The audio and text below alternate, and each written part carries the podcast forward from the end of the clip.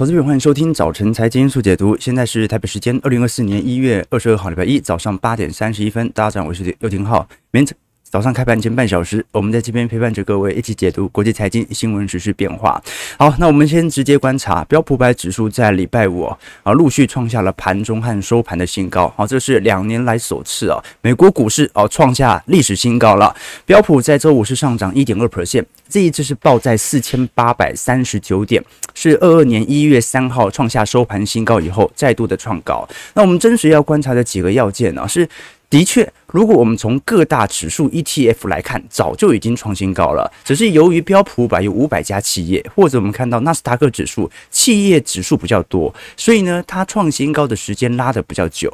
但是如果你观看那几只科技权值股，早就已经陆续在创新高当中了，只是我们现在只是做一个落后的指数型的判断。你像是以道琼的 ETF DIA 的部分，已经创新高接近一个月左右了，标普五百指数 SPY 以及纳斯达克一百指数 ETF 的。QQQ 这一波也在持续的创高当中。那如果是以标普指数来看，的确在整个二零二三年，虽然不断在反弹当中，但是毕竟没有创新高过。二零二四年一月，呃，我们看到上个礼拜五啦，是第一次创新高。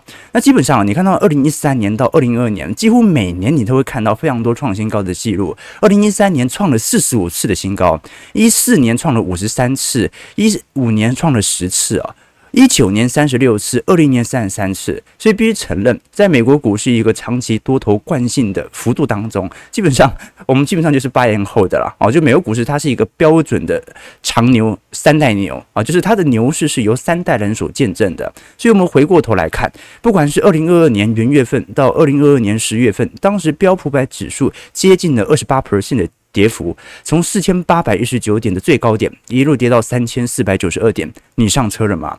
二零二零年的二月份到三月份的新冠疫情股债从三千三百九十四点跌到两千一百九十二点，跌了三成五，你上车了吗？一八年九月到一八年十二月，美洲贸易战加上库存循环二。千两千九百四十一点跌到两千三百四十七点，跌了两成，你上车了吗？这几年呢、哦，应应该算是比较近一点的库存循环以及外部性冲突。但是呢，你会发现呢、市场上永远都会有更进一步的利空在解读。那现在的问题就在于，好啦，可是现在不是熊市啊，那现在该上车吗？好，这是一个好问题哦。我们从景气周期来看的话，现在绝对不叫大好，所以从景气周期来看是有上市的机会存在。但是从乖离层面，你不觉得短期乖离哦，又随着这几天的一个大幅拉抬，有快速拉高的疑虑存在嘛？所以必须还是要等到市场稍微冷却的时候。其实我们以长周期来看啊，整个标普百指数啊，它就是一个接近九十度的上弯。好，所以你可以了解哦，整个长期美国股市的惯性就是如此。那么我们当然不是说事后论呐，我们针对美国股市的一个多头惯性的预估，已经长达好几个季度了，一直回推到二零二二年年底就已经开始非常显著乐观，认为整个熊市的反应已经结束哦。那到现在。为止哦，很多人会说涨这么高哦，照我们周期投资的逻辑，浩哥可能要准备下车了，门都没有啊，门都没有。我跟投资朋友分享过，今年对于周期投资者来看呢，最大的风险呐，就三个字啊，就抱不住，抱不住啊。我们就看我们能够抱多久了。道琼工业指数在周五上涨三百九十五点，一点零五 percent。收在三万七千八百六十四点，标普五百指数上涨五十八点，一点二三 percent，收在四千八百三十九点。好，那基本上这两大指数都创下史高了。纳指的部分呢。还离前高有一段时间，但因为纳指指数比较多啦，如果是观看一百只的纳指 QQQ，早就已经创史高了。纳指达克指数上涨两百五十五点，一点七 percent，收在一万五千三百一十点。费半的部分啊，也是创下史高了，上涨一百六十九点，四点零二 percent，收在四千三百七十五点。就基本上啊，你只要能够抓到权值股，不管你是抓费半还是抓纳指的软体股，基本上。呃，要创史高的绩效，或者说本轮以来最亮丽的绩效啊，呃，非常容易啊。而且，正当你以为科技股啊，去年已经涨了一整年，啊，今年很难再会有推升机会的时候，结果昨天晚上啊，应该讲礼拜五晚上啊，纳斯达克等科技指数啊，都是创了本轮多头以来的新高。那事实上，我们跟投资朋友聊过，能够带领指数创高的，永远都是台积电、苹果、辉达、Google、Amazon 这些科技类股，你不可能靠可口可乐。中华电信、喜诗糖果来推动。你这段时间呢、虽然投资传产股，很多人说啊，的确它有它的补涨机会，但是只有投资科技股才有创高机会，就留给投资朋友做一些思考和留意了。我举例来说，纳斯达克一百指数啊，在过去一整年的表现已经非常亮丽了，平均涨幅是高达接近六成了。可是光是辉达这一只股票啊，在过去一年的涨幅啊是三百 percent。哎，居然在一年内涨了接近有三倍啊！我们如果把整个高盛所追踪的大型科技指数拿来去跟那些还没有盈利的。科技型指数来进行对比啊，怪力也在不断的调高当中。好，这说明市场上之所以购买这些科技全值股是有原因的，因为有很多科技股它是不盈利的啊，所以罗素两千相对于整个标普来看还是比较偏弱的。当然，现在整个基准指数的回升还是得益于这七只科技巨头公司：Google、Amazon、苹果、Meta、Microsoft、辉达和特斯拉。那如果是以今年绩效来看啊，就不看去年了，去年绩效都很亮丽，我们已经追踪过了。今年现在。绩效表现，呃，相对从市值排行进行排列，涨幅最为亮丽的几只股票，你像是微软涨幅是六点六四 percent，苹果表现比比较疲惫，涨幅是二点三六，阿发贝涨幅六个 percent，Amazon 涨幅二点五一 percent，辉达今年居然涨了两成呐！我讲不是去年了，今年已经涨了两成了。Meta 涨幅是九点一五 percent，波克夏涨幅三点一六 percent。在众多科技股当中，我们看得很清楚，唯一一档表现非常差劲的是特斯拉。特斯拉今年居然还跌了一成五啊！而且我们看过去六个月跌了两成，啊，过去几周以来表现都不是特别的亮丽。它是在科技股当中哦，很明显受到市场上有显著抛售的。那过去我们跟投资朋友提过，特斯拉仍然在一个本一笔回调的过程当中哦，因为。市场意识到电动车本身的需求并没有想象中来的这么庞大。好，那不只是你看到最近有很明显，因为特斯拉不是在芝加哥啊、美国北方城市等地哦，你在充电桩严重结冻的问题，没办法充电。好，这个的确对于特斯拉有一点在北美市场的冲击啦。那其他的表现你会发现啊，呃，传产股也不是说没有涨啦。哦，你像是里来涨幅是八个 percent，那 Visa 涨幅四 percent，JP Morgan 涨幅零点七二 percent。联合健康跌幅四点四 percent，沃尔玛涨幅三个 percent，但也感觉得很清楚哦，呃，大家都以为今年可能啊这些传产啊、金融、实业概念股能够有进一步补涨的空间，它有没有补涨？它有，可是创高的还是谁？创高的还是科技指数嘛？你像是脸书 Meta 的部分哦，居然哦在礼拜五大涨了两个 percent，创下历史新高了。大家记得哦，脸书当年的表现是非常之差劲的哦，差劲到现它现在涨上来，我有一点不太相信，因为诈骗广告实在太多。那可能其他市场有它的变化吧。脸书当时从二零二二年呢，呃，当时一路的下跌，应该从二零二一年年底啊，开出极度悲观的财报以及财测以后啊，股价就持续的滑落。那虽然这当中它有提出非常多元宇宙的计划，但大部分都是市场上认为啊，是只要想要转移。脸书在广告营收已经显著下滑的事实，最后还不得不要砍掉元宇宙部门，因为要缩减资本支出嘛。在整个二零二二年的当时的低点哦，整个脸书当时跌幅是高达七成六，诶。现在居然把这七成六的跌幅全部给收复了，你就知道它有多厉害了。我们看到美国股市哦，从整个权值结构来做观察，基本上我们看到的线形图啊啊，除了苹果或者我们看到沙乌地阿美特特斯拉股价稍微比较疲惫之外啊，基本上都在一个显著的上行过程当中。全球市值的前几名，第一名是微软，再来是苹果，在沙乌地阿阿美、Google、Amazon、辉达。Meta、伯克夏、特斯拉、里来，哎，第十一名。这一次台积电已经回来了哦。台积电过去曾经因为受到比较显著的半导体卖压，曾经排名一路的向后到十五名到二十名了。最近又回来到十一名，我们就看什么时候它可以进到前十名的关卡。搞不好，我觉得啊。可能下一个它超越的大概就是李来或者特斯拉啊。那事实证明了，呃，过去一整年其实联总会不断的在减少流动性，升息的角度是没有停歇过，但是也恰恰印证着它敢进行高强度的升息，也印证着景气的繁荣。所以只要接下来降息的步调不要降太快，它也意味着我们有软着陆的空间存在。如果以时为鉴，我们来做观察，会发现你把 n s c i 全球世界指数的 EPS 前瞻 EPS 拿来跟联邦基准利率来进行对照，有些投资人会担心，如果联准会真的一路降下去，那看起来 EPS 就会后来追上啊。这是降息降一阵子之后，EPS 就急速下滑，这个时候进入到严重的经济衰退。不管是零七年到零八年的金融海啸，还是我们看到一九年到二零年最后爆发的新冠疫情，都是如此。可是我们要分为两个象限来探讨。第一个象限是哦，零六年以前曾经经历过非常严重的资产泡沫，搭上。加上当时会有金融监管过于松绑的问题，所以造就了房地产出现极大的泡沫。但现在你要说美国房地产有极大的泡沫，我是不太相信的，因为目前的美国成屋库存是远远低于零五年到零六年的水平。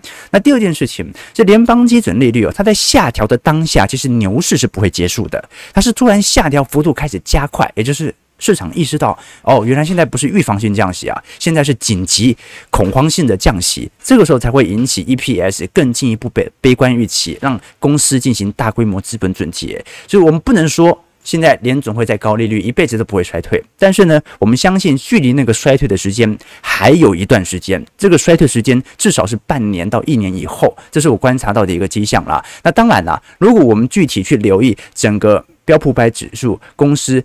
过去四个季度的 ROE 的一个变化，你就会发现呢，基本上表现幅度都还位于高档。那过去跟投资朋友提过，这股价它可以反映升息或者降息政策，或者升息或者降息，联准会所释放的宽松和紧缩讯号，它都有可能反映，也有可能反映外部性冲击。但最终最终，它会反映的是全球的 EPS 是否在一个显著的上行区间。那过去我们已经跟投资朋友提过，现在 EPS 是一条显著的上行轨道。那除非我们预估接下来美国股市的获利来到高乖离，差不多要进行新一轮的景气修正、库存循环调整的时候，我们才会说哦，本轮对于周期投资者来看，啊，整条景气周期循环已经完全结束，这个是我的想法。那尽管如此啦，市场上好像大家还是不愿意很认真的去探讨财报已经逐步转好的问题。大家现在还有很多投资人认为，现在之所以会涨，是因为我们去预估联总会即将降息所释放的流动性，所以才会涨。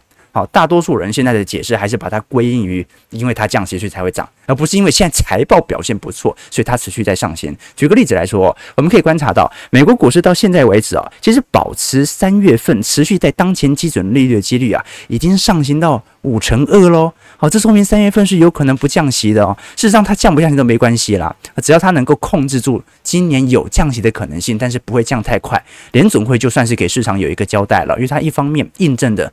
今年你可能会拿到适当的流动性，但是另外一方面，它也印证的今年景气不会太差。降息的几率现在只仅仅只剩下四成六了，所以提问投资朋友做一些观察，整个联总会似乎已经正式的把市场的情绪有显著的拉回。好，联总会不断的灌输，现在是景气不错，经济不错。事实上，可能我不需要降息，联总会都有可能让美国经济有软着陆的空间存在。OK，提问投资朋友，那当然了，以史为鉴啊，美国股市到底就目前为止啊，在整个降息周期开始发酵以后，到底会不会有进一步的显著拉抬？那我们可以观察到。按照过往的数据显示，当联总会宣布第一次呃采取降息以后啊，只要经济没有在未来半个季度内啊，就一个半月以内发生明显的经济衰退的征兆，那就说明它大概率是预防性降息，那也就说明着经济软着陆的空间，让美国股市大概还会有八到十二个月的上行区间。从标普百指数来看，在创高一年以后啊，通常啊，该指数在过去十四次当中有十三次持续上涨，上涨幅度是十三 percent。好，什么意思呢？就按照过去的经验啊，如果它真的是降息，是因为经济差到有点离谱哦，股市是不会创新高的。现在的降息应该让股市崩跌。因为市场意识到经济完蛋了，所以呢，按照目前标普百指数创新高，市场又有一点降息预期的时候，基本上就说明着软着陆的条件已经达成。那过去的平均涨幅是十三 percent，好，所以给投资朋友做一个呃参考点啦，啊，就大概整个美国股市大概还有多少的空间有显著的拉抬？你不要觉得涨到这边就啊，这个美国股市碰一下高点就正式结束，那当然有可能啊，只不过呢，从周期景气的观点来看的话，我觉得大家还是要有一点。长时间的思考会看得比较透彻啊啊！事实上，我们跟投资朋友聊过，市场的情绪转变可是是可以说变就变的。前几个月大家还在悲观啊，这个衰退不可避免了啊，这个经济有它的问题啊。结果在最新所公布的美国消费者信心指数的一月初的指数表现呢，莫名其妙。突然大幅跳升，创了二零二一年以来的最高水平，远远超乎市场的和经济学家的普遍预期，而且短期的通膨预期也降到了三年来的新低。好，这一次我们可以观察到啊，相对于十二月份，密西根大学的消费者信心指数是直接跳升了九点一分，上升到七十八分，创了二零零五年以来的最大单月的增幅啊，才一个月。市场突然就认为通膨完全消失，而且未来的消费情况会越来越好。好，OK，所以这个是我们观察到美国股市迹象。那既然美国股市已经创下史高了，那我们作为周期投资者啊，一定会有不少的美国股市资产部位哦。啊，最近的绩效的确表现很亮丽哦。好，所以呢，呃，基本上哦，反正刚过年嘛，哈，对不对？那个很多投资朋友会问说，现在是不是要获利了结？我觉得第一个太早，第二个你真的有什么必要的开销哦？那其实拿去花一下也是 OK 的嘛。啊，这个赚钱本来就是啊要花钱的嘛啊，这你永远都看着钱一直利滚利哦啊，心理感受是舒服的，但是总要有一些回馈啊，对不对？对对，大家不要觉得我们从头到尾抱到尾的投资人，好像每天就开开心心、开开心心的没有烦恼啊啊，其实浩哥的烦恼还是很多的啊，对，你有时候会真的在想哦，赚这么多钱要要花在哪里呢？啊，对不对？那好好烦恼啊，对不对？啊，低调低调啊，低调啊！通常周期投资来到这个阶段呢、就会有人开始怕了。哇，基期好高哦！哇，现在是不是大家都上车了？但一样，你去第一，你看看现在的景气周期，现在是百分之百的扩张繁荣周期嘛？现在不是嘛？现在就刘德英刚讲了，刚走出隧道，刚走出衰退。所以，我们一直跟投资朋友分享啊，今年对于我们这些周期投资者来说，最大的风险是抱不住。你猜这轮多头从二零二二年十月份反弹以来，有多少人下车？举个例子来说。台积电在上礼拜五站上六百块嘛，但是你如果仔细观察，台积电过去一年从当时的四百多块、五百多块一路的收复上来，股东人数却从二零二二年年底的一百四十九万人哦，下滑到二零二三年底的一百一十八万人。过去一年，台积电一直在涨，但是涨了之后，这些散户做什么事情？赶快解套，赶快逃啊！三十万人离开台积电。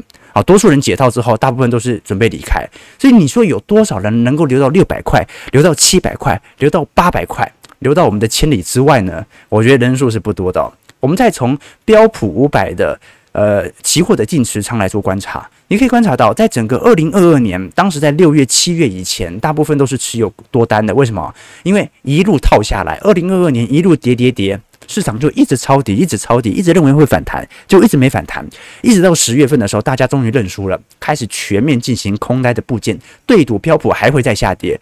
那当二零二二年从十月份开始一路的大家看跌以后，股市就一路涨到现在。好了，那现在的时间线来到二零二四年，这些人有没有学乖，意识到这是多头呢？还是没有意识到？他们还在放空，还在认为标普百指数哦有持续下跌的空间存在。好，所以市场的情绪就是这样子啊。你稍微看懂一点，你就可以了解到，根本没有几个人相信本波的反弹是有道理的。为什么？因为大家看的都是当前的数据，而不去看未来三到六个月以后的经济数据的表现。以前有一个网友很坏嘛，大家也知道我们过去一整年的看法基本没怎么变过。那其实，呃，因为 YouTube 圈嘛，讲总监的也就我们这几个人，对不对？那有有网友有时候很坏，就一直贴其他专家的影片给我。那其实讲总金哦，有些人看空是很正常的，因为根据当下的经济数据来看，去年景气是真的蛮差的啊。标普五百指数啊，这个其实 EPS 没有多大增长，台股甚至衰退两成呢。但是股价我们都很清楚啊，它是反映六到九个月未来的经济表现啊，所以你也不能说他们说错啊。当然啦，有些人会因为这样子判断股市会跌啊，但是我们后来就讲了嘛，啊，悲观者正确啊，乐观者获利啊，啊，所以呢，我现在。大部分的想法，发现大家好像有一种感觉是，大家都在等压回，是不是？那现在的感觉啊，大家都在等压回啊，等回档我就上车，回档几次了，对不对？前两周不就在回档嘛？好，所以哦啊，如果你没有一个准确的投入和部件的指标，你纯粹靠预测来决定是否要进行资金的投入啊，早晚会失败的。好，所以呢，你必须要有一个准确的指标。那如何有准确的指标呢？好，一定要参加我们的财经号角会员制度。里头 除了有我们的资产部位的啊每周日志的更新以外，也会有一些专题影片、宏观报告，以及从整个景气角度来做思考的一些财经基础的系列课程，提供给投资朋友做一些参考。好，欢迎大家可以多做些留意哦。那当然了，当人生会有低潮，就会有高潮，在高潮的时候，我们就要特别的小心。所以我还是要提醒一下哦，就小编特别提醒我们的，就还是要小心一下诈骗。我当然知道，我们已经提过很多次了，每次有人赚赚钱了，就会有人被诈骗啊。最近你看到台北市警察局哦。陆续公布台湾过去六年诈骗犯罪的趋势，其实还在创高。好，所以呃，你经济不够好，就没办法诈这么多钱嘛。在某种程度也是这样子啦。在一百零六年，然后当时的整体财损金额是四十亿哦，到一百零九年来到四十二亿，一百一十一年来到五十六亿哦。好，在二零二二年已经飙升到七十三亿了。那去年光是半年哦，哦就已经有三十六亿了。所以大概率随着多头市场的氛围。可能诈骗金额会不断的创高哦。那其实大部分的诈骗哦，到目前为止哦，有百分之五十六点六哦，还是属于投资诈欺哦。呃，去年才过六个月吧，去年上半年六个月哦，这个台湾就被诈了大概四亿五百八十亿。呃，五百八十万台币哦，这个金额其实还蛮庞大的，因为这个是有去报案的哦，这个没去报案的，我觉得应该还是有一定的黑数了，所以我觉得大家呃还是要稍微小心一下了。那当然了，现在诈骗形式很多元，我们过去跟投资朋友提过了，这个投资诈骗现在是最主流的。其他的有像是解除分期付款的诈骗啊，假网络拍卖啦，一般的购物诈欺啦，或者那种很简单的猜猜我是谁的简讯啊，啊，游戏点数的诈欺啦，假爱情交友啦，色情应召的诈财啦，哦，这个我觉得大家都是要稍微去留意一下的哦。你像呃前几年我有几个小学弟哦，可能就是涉世未深呐，就有时候会被呃色情诈骗啊，他不是说去去做色情应招什么的，是。可能就网络上认识一个女孩子，那有时候就会，呃，对方就要求他传一些比较裸露的照片，然后传给他哦，那到时候，呃，他反而用这样一点来威胁你哦，如果你不付一定的赎金，那我可能就把你的照片，因为他有你的脸书嘛，哦，就会传给你的朋友，啊，那那当然了，我们第一次听到，我们都觉得那有什么大不了的，谁要看你的裸体啊？哦，我们又不是什么明星，管他去死啊！但是其实这对男生来伤，男男男生来说，其实都很伤了。啊，所以后来都是都是报警这样子，但是，呃，虽然虽然这个是呃自己犯的错，可是都必须了解哦，这个人心其实都是善良的，对不对？好，对对，浩哥怎么那么有经验，知道怎么怎么诈骗？哦，对对，我没我没有经验，我没有经验啊，对，所以所以你要知道都要戴头套，我都戴头套这样。哦，这样子拍照就认不出来，没有啊开玩笑。好，所以我我只是想提醒大家要稍微注意一下哦。呃，我们过去跟投资朋友提过，因为现在从事这些诈骗人口的比例哦，有非常庞大的人口都来自于青少年。我们过去跟投资朋友提过，这个近八年的青少年人口啊，十二岁以上未满二十四岁哦，其实。已经锐减了八十一万了。过去八年每年是减少十万哦。可是如果你观察青少年的犯罪人口率哦，本来每十万人在二零一四年是九百九十六人，好，现在每年这样子稳定上升个一百多人，已经来到一千四百六十六人哦。啊，那如果我们具体观察，在整个呃青少年嫌疑犯当中哦，其实。比例最多的，并不是我们讲的那种公共危险啊、抢劫什么的，大部分还是诈欺，占了大概有两成三左右，所以这个比例算是蛮庞大的。如果是以青少年的诈欺犯啊，在整个二零二一年的年数人数啊，已经高达一万多人了。二零一四年才三千七百人，二零一五年来到五千人，一六年来到六千三百人，一七年来到七千九百人。那第一个大家注意的，就是家里小孩子啦，啊，这个有没有可能会被当作人头？啊，这个是要稍微去稍微留意一下的哦，因为。小孩子嘛，有可能觉得，诶，这个赚外快很好赚嘛。那另外一方面，的确有不少的青年人口，他是从事这样的工作，因为呃，现在低薪环境嘛，哦，所以如果能够告诉你说，呃，现在有这样的一个契机，事实上大家要知道哦，只有从事这种诈欺事业的公司哦，才会对那种完全不会的新人小白做教育训练。我们一般去公司啊，去金控业哦。啊，大部分呢也不会手把手教你怎么赚钱啊，但是呢，这些行业都会手把手告诉你哦，这具体要怎么做哦，他是真的会传一些这个核心技能的。其他核心其他行业哦，教你带你的人哦，即便再资深都不会把核心的赚钱方法给你讲了。好，所以你可以了解到哦现在的状态哦。那你想想看哦，这有些年轻人哦，他可能还收听我们财经号角啊，然后仔细想过哦，可能哦，我只要诈骗，诈骗的总金额业绩只要一千两百万，那我投入到。零零八七八或者零零五六啊，五趴的殖利率哦，一千两百万，你看一年的配息就是六十万嘛，五趴殖利率哦，那一个月就五万块，我就财富自由了，对不对？我犯罪一次获得的金额，如果说我已经花掉，我就算被关个五年，好不好？其实关时间诈骗犯也关不长了，出来就财富自由了，对不对？所以十年青春换一生自由，对不对？网友说的嘛，所以你要了解哦。好，现在的确大家还是要小心一下啊，现在的状态啊。那也不要觉得说好像被骗的人永远都是老年人，然后有些人会有一种啊比较那种讽刺的概念，会觉得说啊，那老年人压榨年轻人嘛，啊，年轻人就诈骗回自己的东西哦。其实不并不是这样说的，因为为什么？因为你可以观察到啊，如果是以新北市最新公布的诈欺嫌疑人的被害人统计哦，大部分还是集中在年轻人。好，所以年轻人诈骗年轻人啊，现在是一个内卷化的行业，老年人反而没这么多，尤其是五十岁到五十九岁和六十岁到六十岁的比例其实没有这么高，大部分还是集中在三十到三十九岁，这些看起来最聪明的年轻人啊，结果是被诈骗金额来的最多的。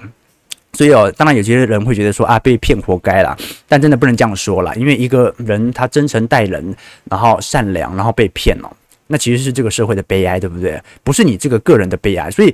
反而从此以后，让他永远都提防着人，不敢乱帮忙，那反而是社会的悲哀。所以你说被骗很蠢是没错，但是如果是你的父母、阿公阿嬷呢？所以大家我觉得还是平时要关心一下家人哦。其实在这几年，有时候大家在网络上啊，也会看到一些很不可思议的事情发生。但这就是整个资讯时代，我们享受的各种的便利，当然也会承担的一些呃副作用嘛。哦，就这个时代。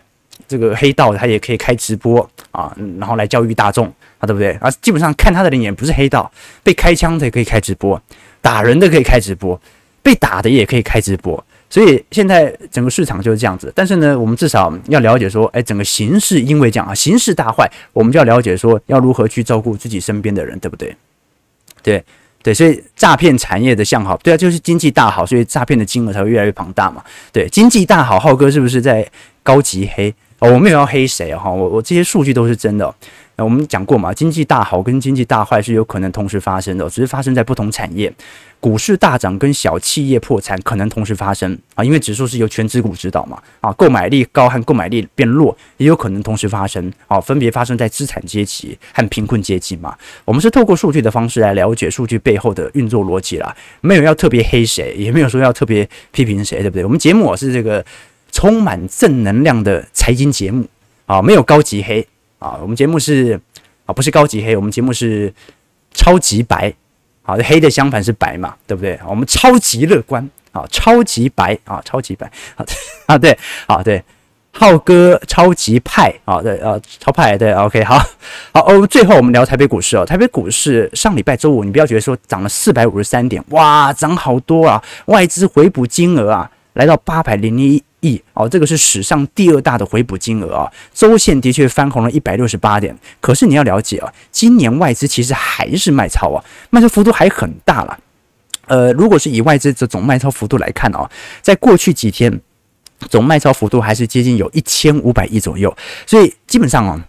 外资去年基本上没怎么回补了，都是十一月、十二月稍微回补一下金额而已哦。二零二零年它也是卖超五千亿，二一年卖了四千亿，二二年卖了一点二兆，二三年稍微回补个两千五百亿而已哦。那结果上半年啊，今年到一月中旬左右啊，已经卖了一千五百亿了。所以必须承认，外资到目前为止的回补金额其实还是没有想象中来的大，很有可能这个就是美国股市现在绩效，美国股市都在创新高，但台北股市就是有一点偏弱嘛。OK，这个听众投资朋友，好，我们先看一下台北股市开盘的表现，来跟大家做一些交流。OK，台股上涨一百三十六点，今天量能没有这么大，大概两千五百亿左右，收在一万七千八百一十七点，哎，莫名其妙又站回一万七千八百点了。OK，好，那就看一下到时候的美国股市。联动的表现了，因为台北股市哦，难免它还是有受到呃市场利率预期的变化。如果大家预期啊联总会可能降息步调因此而放慢，或者联总会三月份可能真的不降息了，那就代表台美利差的缩小，好，就台币的升值啦，可能会晚一到两个月度出现。那既然它会晚出现，那就代表着它就没有立即回补。台北股市以台币作为资产核心的必要性存在了。为什么？因为台北股市台币目前并不值钱，你要等到美元不值钱，台币才会作为跷跷板相对值钱，回补的诱因才会因此而发酵。事实上，我们可以观察到，如果是以呃今年以来的绩效哦，其实台北股市大部分全职股表现没有特别亮丽哦。台积电今年以来涨幅是六个 percent，但是你像联发科。跌了八 percent，红海跌了三点八 percent，广达涨六点九 percent，其他清一色，中华电、富邦金、台达电、台塑化、国泰金、联电，今年以来还是收跌哦，哦，这说明外资针对台北股市哦，其实还没有进行大规模回补哦。你不要看礼拜五回补一些些啊，就说明啊，这个外资都回来了，就回补一天而已，他做一些适度的调节啊，所以呢，台北股市到目前为止哦，位阶还是比美国股市稍微低一点点的，好，但是呢。啊，当整个半导体的复苏期啊，加上降息呃效果逐步发酵以后哦，啊，我认为是迟早归来的。当然，你不可能让台北股市绩效加权指数超过费半、超过纳指啦，但是要超过道琼标普啊，基本上不是一件太难的事情了。你从还原息值来看，不难。OK，好，我们看一下投资朋友的几个提问啊。对对对，啊，不要动手动脚，而且大家不要动手动脚。对对对，啊，果然是白的哦，我们不是白的，我们讲是黑色的反面。黑是那个嘛，讽刺嘛。我们是提倡正能量的财经频道，所以是白的啊、哦。哎，不要不要诬赖我啊！不要诬赖我。对对对，OK。被骗的年轻人肯定不是因为人性善良，想救助失学少女而被骗，那也是一种善良啊，对不对？好，是是也是一种善良。对对对，啊，对，呃，被对被骗被骗太多次是活该了。但是呢，人生难免会有第一次、第二次嘛。我觉得大家都要互相体谅啦。啊、至少。他是愿意相信人的哦，这个社会是善良的，对不对啊？你不尴尬，尴尬的就是男生要保护自己呀、对，报警上车了啊，对对，啊，诈骗的手法一直在更新，很厉害的，所以对啊，还是要提防啊，但是你也不要到所有人都提防啊，这其实很难说。这是台湾被诈骗搞成这样，的确，我们因为我们做投资的嘛，我们当然知道说大部分都不会被我们的这个假账号骗呐，好，但是你要知道。呃，还是会担心，那但还是会担心啊，因为浩哥的假分身实在太多了啊。那我们又不确定啊，他的诈骗手法我们是不是全部都已经掌握了啊？如果人家不是骗财是骗色呢，对不对？那我不是很吃亏啊？不是啊，那那我不是啊，就是。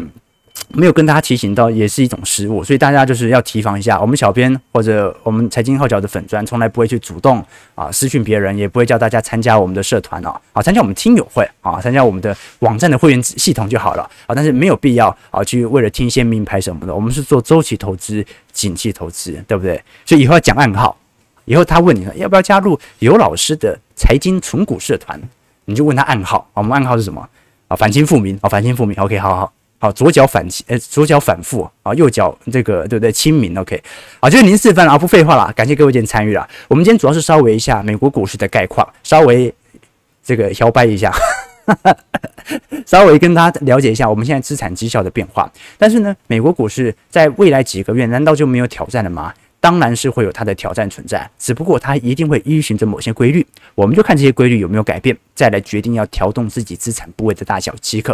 听众投资朋友，我们接下来礼拜二、礼拜三、礼拜四、礼拜五会后续针对不管是欧洲央行的利率决策会议，还是后续我们看到科技股所公布的财报，以及台北股市当中，现在对于台湾经济来看，今年根本就不是获利会不会衰退的问题，今年一定成长。而且经济成长至少三个 percent 起跳。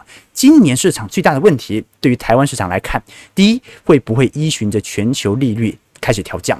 如果央行一降息哦，台湾的通膨力度可能会来得更高。毕竟。啊，电价准备要调涨了嘛？啊，最近蛋价也在上涨当中啊，所以哦，台湾今年的问题哦，真的不是衰退的问题啊，啊，是通膨的问题。那第二件事情是对于整个中国市场来看，有没有可能在出现中国市场大坏的同时，台湾经济大好呢？所以未来几几个交易日，我们会后续针对这些议题来跟大家做一些探讨和留意。